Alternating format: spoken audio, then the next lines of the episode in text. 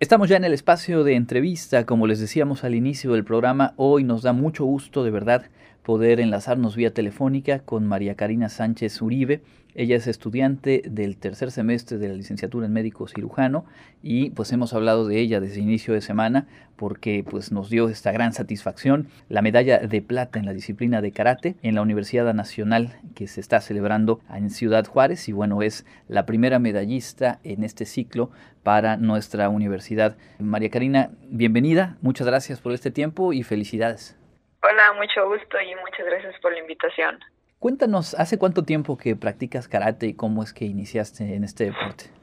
Pues este año voy a cumplir 11 años practicando karate y la forma en la que entré fue muy chistoso porque había visto una película de ninjas y le dije a mi mamá, mamá, yo quiero hacer eso. Para ese entonces yo hacía natación y empezó a buscar mi mamá eh, escuelas de karate taekwondo y dio la casualidad que abrieron una muy cerca de mi casa y mi mamá entró a preguntar por informes y además dijeron que daban descuento por familia y somos tres hermanas y las tres nos metimos a karate aproximadamente al, como al año que entramos ya habíamos participado en nuestra primera competencia de karate. Eh, dime una cosa, de, de, las tres hermanas, ¿tú eres la mayor, la del medio, la menor? Sí, yo soy la mayor y nos llevamos dos años.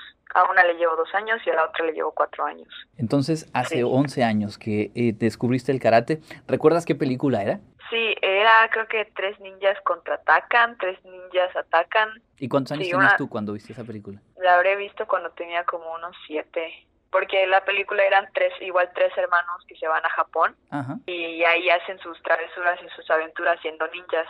Y tú dijiste, yo tengo dos hermanas, esto lo podemos hacer sin problema. qué, maravilla. La verdad es que a veces no reparamos en, en la trascendencia que pueden tener a entrar en contacto con, con cosas en específico, ¿no? Y que marcan eh, rutas. Lo mismo ocurre en otras disciplinas deportivas, creo que en las artísticas, en fin, creo que es algo que a quienes nos toca ser eh, papás no debemos perder de vista, ¿no? Y si tenemos la, ahora sí que la apertura para para impulsar o para acompañar esa, esa curiosidad o esa inquietud de, las chicas y los chicos, pues se pueden escribir este, historias como la tuya, ¿no? que ahora te lleva a una competencia eh, nacional. ¿Qué ha aportado para ti practicar el deporte, digamos, en tu formación personal, en tu dinámica como estudiante? Pues más que nada la disciplina, porque sí, 11 años, sí había momentos en los que decía que sí quería dejar el karate, pero la disciplina que me ha dado, la responsabilidad, un montón de valores y el respeto hacia los demás, que el karate me ha inculcado y de alguna u otra forma lo aplico a mi vida diaria. ¿Qué es lo que es más difícil eh, de practicar karate, hablando de, de, una disciplina deportiva en concreto? El reto que me lleva ahorita fue dar el peso porque yo estaba en otra categoría y ahorita eh, tuve que bajar a unos 6 kilos para entrar a esta categoría. Entonces lo más difícil diría que fue dar el peso. ¿Cómo llevaste tu entrenamiento, tu, tu práctica deportiva durante el tiempo de pandemia? Había días que salía a correr o a caminar y tenía clases en línea. Me conectaba a mi computadora y ya sea en mi patio o en un cuarto que tengo ahí disponible, hacía karate. Pero nunca va a ser lo mismo no, no era lo mismo que, que regresar y entrenar porque no tenías la referencia de un compañero para medir distancia o la fuerza, solo eran golpes al aire. ¿Hace cuánto que pudiste ya retomar con mayor normalidad ese entrenamiento? Pues regresé en diciembre como una semana a entrenar y luego salimos de vacaciones y luego regresé como en marzo. Sé que obtuviste también un magnífico resultado en el clasificatorio nacional. Cuéntanos un poco cómo fue esa competencia, dónde se realizó y qué sensaciones te dejó con miras a, pues este torneo en la, en la universidad. Fue en Huaxtepec, Morelos, la semana del 18 al 22 de abril, algo así, y me había preparado desde pues que regresé en marzo y estaba dieta y entrenamientos y escuela y estudio y yo la verdad en el clasificatorio no me veía en el podio, me veía clasificando. Yo iba por el, el pase al clasificatorio de universidad, no iba por, por un podio, o sea, por así decirlo. Y gané mi primera pelea, luego gané mi segunda, gané mi tercera, y de la nada ya estoy en semifinal y luego ya estoy en final. Pues sí, me dio mucha satisfacción el, saber que el haber entrenado, que al haber hecho mi dieta así me ayudó a, a llegar al resultado del segundo lugar. Y cuando regresé de esa competencia del clasificatorio, pues mi mira ya no solo era eh, ganar medallas, sino que yo entrenaba para llegar a la final y ganar la final, aunque pues ese resultado no se dio, pero sí me siento feliz de mi resultado, tanto en el clasificatorio como en la universidad. Por supuesto, yo, recuerdo que aquí en el, en el informativo tenemos eh, un recuento deportivo universitario cada lunes y cada sábado y en su momento eh, nuestro compañero Ignacio Silveira de parte del equipo de PICFIDE nos decía hay que seguir eh, el desempeño de María Karina Sánchez, obtuvo segundo lugar en el Nacional y por supuesto que llega con muy buenas perspectivas. Ahora que nos daba la noticia este lunes de eh, tu medalla, yo le preguntaba sobre eh, quién quedó en el primer lugar en el clasificatorio, pensando en si se había repetido, digamos, ese duelo de un buen resultado en el clasificatorio, después refrendarlo en la competencia, en este caso de universidad, pues también tiene su dificultad, ¿no?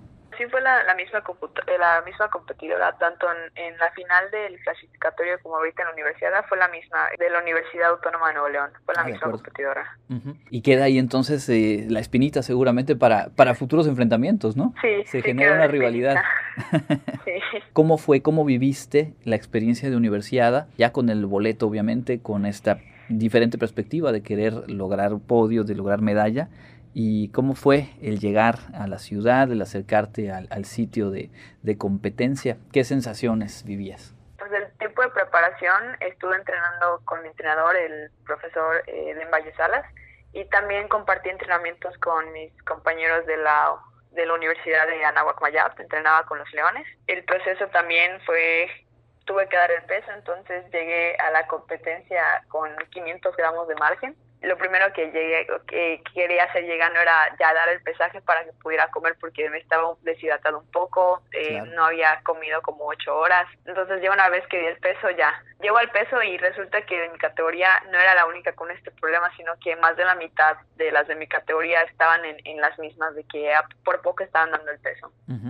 Y luego fuimos a comer en la noche. De hecho yo llegué viernes, había competencia y a mí me tocaba competir hasta el domingo, entonces tuve un día como para recuperarme, solté, eh, terminando la competencia del día sábado, eh, bajé con los compañeros de la Nahua, que hicimos un poco de soltura, calentamiento, me acosté a dormir eh, enfocada, pensando en que no solo quería llegar, o sea, ganar medalla, sino que yo quería la final, quería la medalla de oro. Me acosté a dormir, me desperté, fuimos al comedor, desayuné, y llegando a la competencia eh, yo ya tenía mis audífonos, yo ya estaba concentrada, ya estaba enfocada. Ya después de eso pasaron como media hora y bajé al área de calentamiento, estuve calentando, luego eh, nombraron mi categoría y ya fue que pasé.